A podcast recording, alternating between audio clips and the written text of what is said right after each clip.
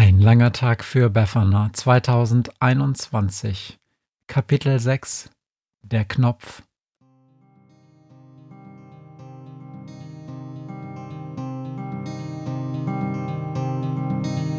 Wenn der Wind einsam durch die Straßen fegt, wenn die kalte Nacht sich auf die Häuser legt, wenn in Fenstern Weihnachtsschmuck ins Dunkel scheint, dann sind Befana und ihre Maus nicht weit. Wenn die Turmuhr Mitternacht geschlagen hat, stürzt die Hexe sich mit dem Geschenkesack auf nem Besen mutig in die Nacht hinab zu den Wesen, die ansonsten niemand mag. Weihnachtshexe Befana ist für alle Monster da. Alle Ratten, Kakerlaken, Geister, Spinnen, Feuerdrachen, alle unsichtbaren Ungeheuer, Zauberzeitmaschinenbauer freuen sich schon das ganze Jahr auf den Winterwind, denn der bringt deine Weihnachtshexe namens Befana. Eigentlich ist über Knurps, den Pläneschmied, nur recht wenig bekannt. Er stammt, so viel ist sicher, aus einem geheimen, von Pilzen regierten Land, das in einer Realitätsspalte zwischen dem Zauberwald und einer städtischen Kläranlage eingeklemmt ist.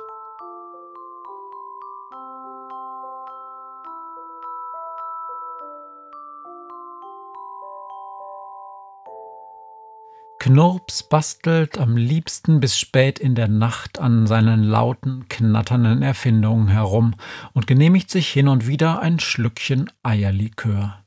Manchmal gemeinsam mit seiner Frau Helga, manchmal auch zusammen mit seiner Tochter Geraldine und seinem Schwiegersohn, einem blitzgescheiten Yeti namens Reinhold. Die Zeitmaschine hatte Knurps damals für seinen alten Kumpel Richie gebaut. Genauer gesagt, er wird sie für Richie gebaut haben werden, verbessert sich Schrödinger, denn diese Zeitmaschinengrammatik ist selbst für eine zeitreisende Miezekatze hin und wieder lästig und ungewohnt.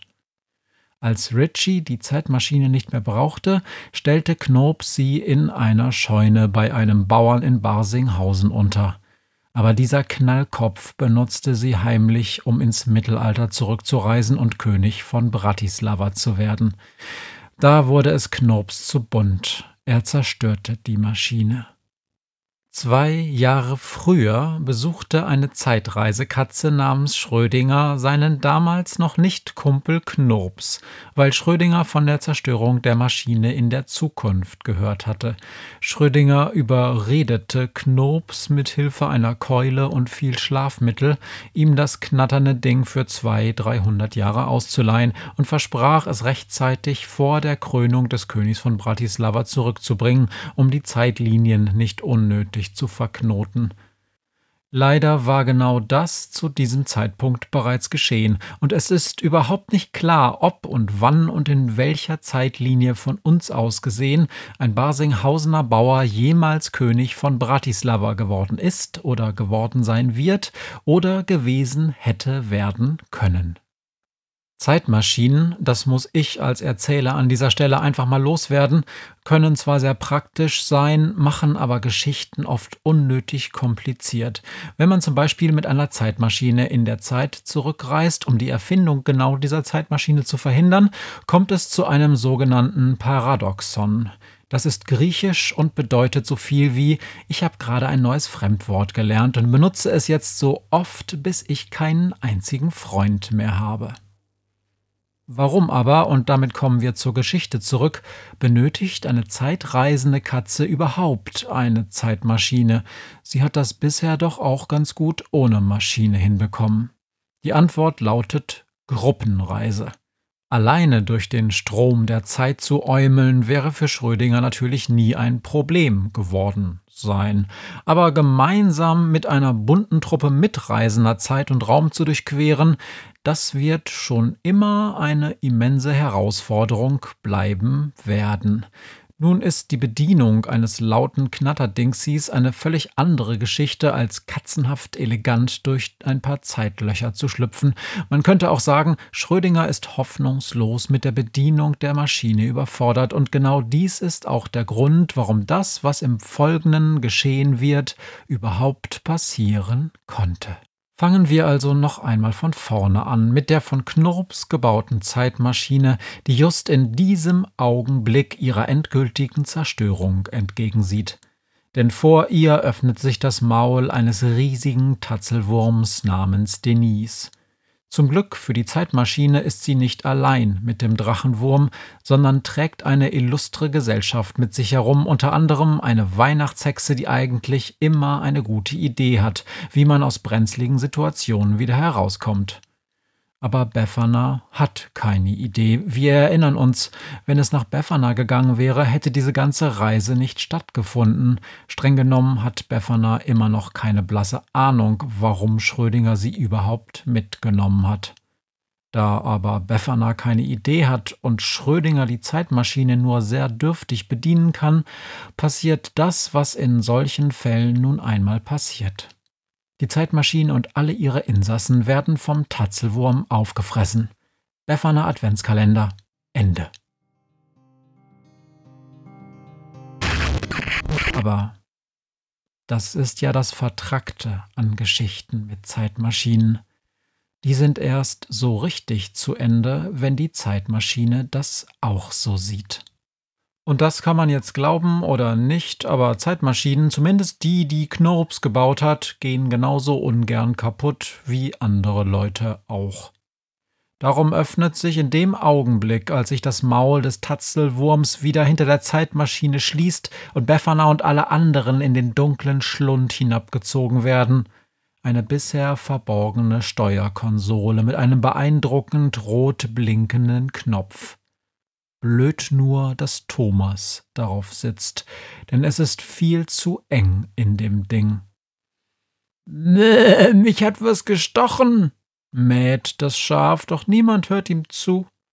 Immerhin funktioniert das Licht in der Kabine noch, sonst säßen sie im Stockdunkeln. Befana kramt hektisch in ihrem Kopf nach Last-Minute-Rettungszaubern, doch ihr fällt nur der Zauber ein, wie man in letzter Minute ein verpfuschtes Weihnachtsessen rettet. Besser als gar nichts, denkt sie, und sofort sitzt die ganze Gesellschaft zwischen Dutzenden Bechern mit Ben Jerry's Eis. Ist das alles, was dir einfällt? Eiscreme, brüllt Harold. Nee, du bist so kreativ, Befana mäht Thomas, aber er klingt nicht besonders überzeugt. Wie die meisten Schafe findet er Milchprodukte ziemlich eklig, auch wenn diese Milch nur den Kälbchen geklaut wurde und nicht süßen kleinen Lämmlein. Ich würde hier alles kaputt schlagen, aber das passiert gleich ganz von alleine brummt Fleur. Und tatsächlich, die Zeitmaschine ist offenbar unter die Zunge des Tatzelwurms geraten und wird von oben langsam zusammengedrückt. Es muss hier einen Notknopf geben, ja, quietscht Schrödinger. Er fingert hektisch mit der Bedienungsanleitung herum, aber die hat nur eine Seite und dort steht Bitte nichts kaputt machen und bitte nicht zu den Steinzeitmenschen reisen. Das sind Vollidioten. Das piekst, keucht Thomas, doch immer noch hört niemand zu. Gibt es denn keinen Zauber, der helfen kann? Befana erinnert sich an Flox, das Nachtschratweibchen. Damals hatte Befana sich Zugang zu ihrem Kopf verschafft. Das war grausam und falsch gewesen, aber jetzt geht es um Leben und Tod. Sie muss doch nur irgendwie mit Denise kommunizieren, ihr begreiflich machen, dass sie einen riesengroßen Fehler macht. Befana schließt die Augen, versucht sich auf den Tatzelwurm, vor allem auf die Tatzelwurmaugen zu konzentrieren. Doch da ist nichts. Sie kennt Denise überhaupt nicht. Wie soll sie sich Zugang zu ihrem Geist verschaffen? Das Dach der Zeitmaschine ächzt bedrohlich und setzt sich Zentimeter um Zentimeter auf sie herab. Hebt die Zunge an, bettelt Befana im Stillen. Wir haben dir doch nichts getan. Doch sie erreicht Denise nicht. Da ist nur lärmende Stille, das Geschrei der anderen und das Ächzen des nachgebenden Metalls. Mein Hintern blinkt, kräht Thomas, und er macht Geräusche. Mäh. Wahrscheinlich zu viel Dosenfleisch, das kenne ich. Harold ist der Einzige, der sich beruhigt zu haben scheint. Er hat eine Packung Ben Jerry's geöffnet und leckt daran. Karamell Sutra, sagt er. Komischer Sortenname. Karamell Sutra? Was bedeutet das? Hat das was mit Kamel zu tun? Gibt's auf der Erde überhaupt noch Kamele? Ich war lange nicht mehr da. Befana muss sich auf die Sitzbank ducken, so tief hat sich das Dach inzwischen gesenkt. Der Hintern des Pastorenschafs blinkt tatsächlich, und ja, da ist auch ein Geräusch, ein gedämpfter Piepston, lauter und leiser werdend. Soll ich euch eine Geschichte erzählen? fragt Thomas. Ich kenne ein paar erbauliche Geschichten über Menschen, die in Not waren und Trost und Hilfe gefunden haben. Mich zwickt's nur total am Po. ah, da! Ruft Schrödinger. Auf der Rückseite der Anleitung. Miau, bei Gefahr bitte Notknopf drücken, aber wo ist das verdammte Ding? Befana starrt in Richtung Thomas. Klar, das muss es sein. Aber es ist zu spät, sie kommt nicht mehr zu ihm hin, und Thomas ist inzwischen auch zu stark eingequetscht, um aufzustehen. Aber was, wenn man. Drücken! ruft sie, alle mit anfassen. Wir müssen Thomas so stark auf den Kopf pressen, wie es nur geht. Notknöpfe in Zeitmaschinen funktionieren alle nach einem ähnlichen Prinzip. Einmal gedrückt aktivieren sie ein Notprogramm, durch das verschiedene Befehle ausgeführt werden. In Knurps Zeitmaschine sind das im Wesentlichen zwei Befehle.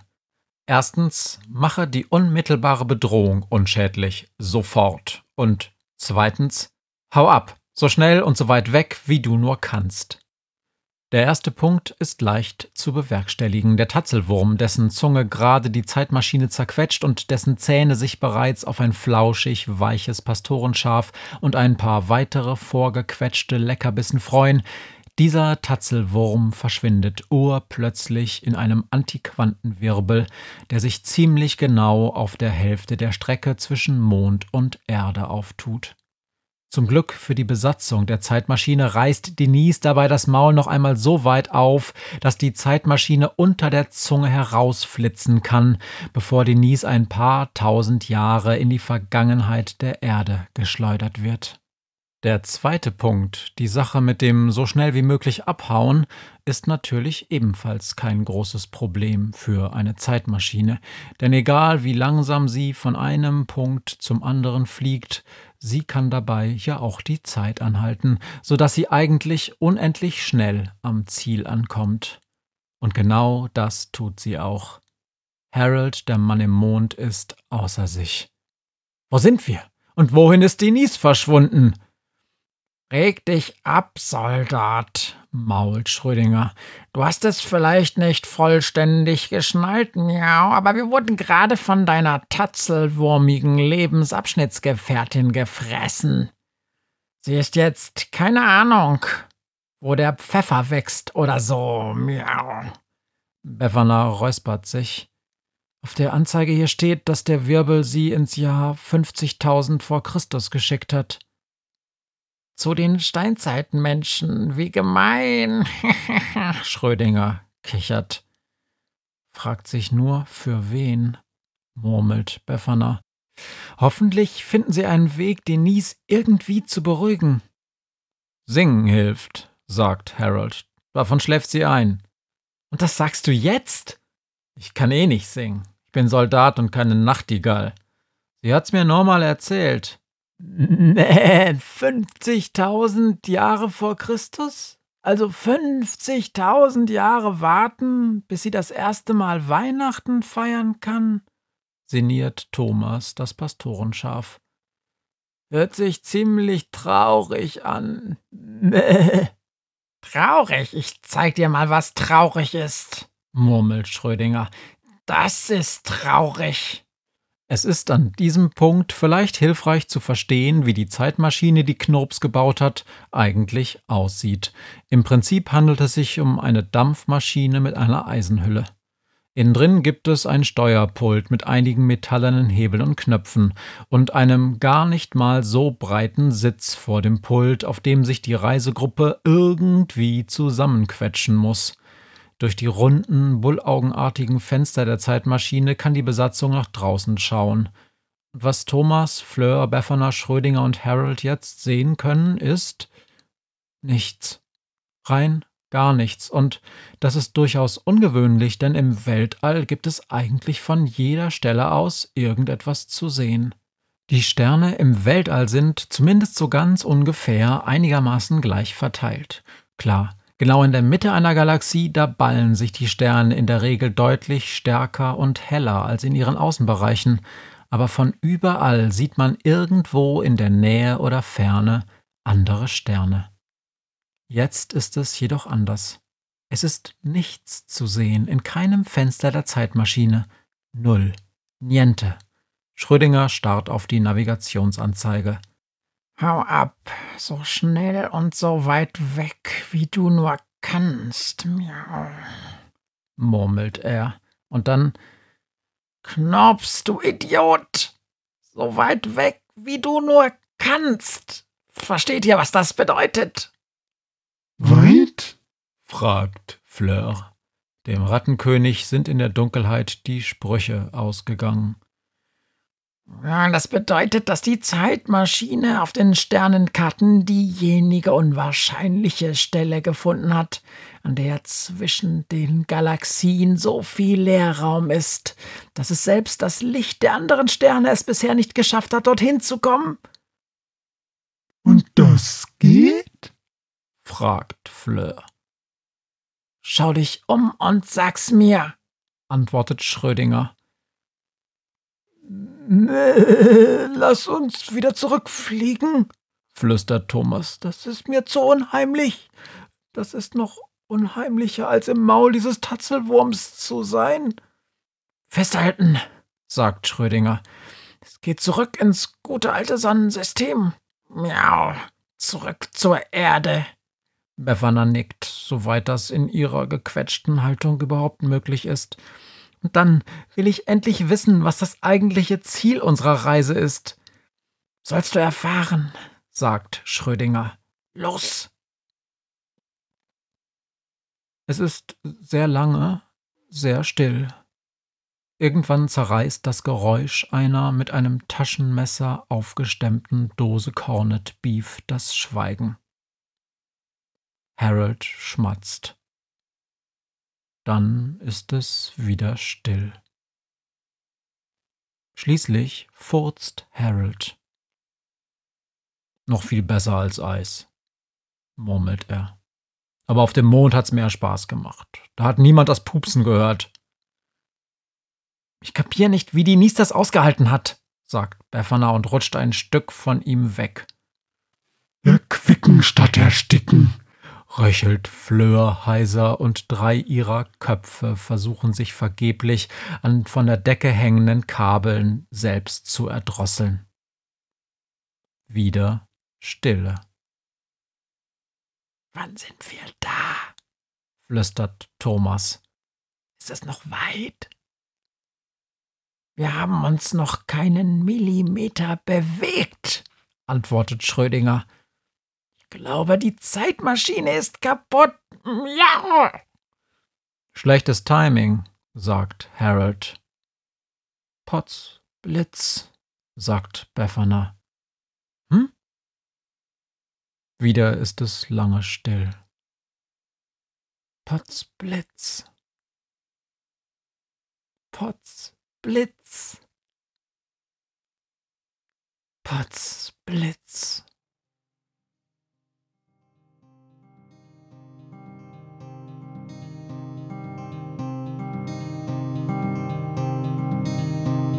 Was mir heut Morgen widerfahren ist. Eine Krähe sitzt auf meinem Fenstersims und sie krächzt von Weihnachtshexe Befana, die sie hoch am Himmel fliegen sah. Tausend Abenteuer hat die Hex erlebt, wie ein Haus verschwindet, wie ein Berg erbebt, wurde im Wald verwunschen und im Fels versenkt, und doch hat sie alle reich beschenkt.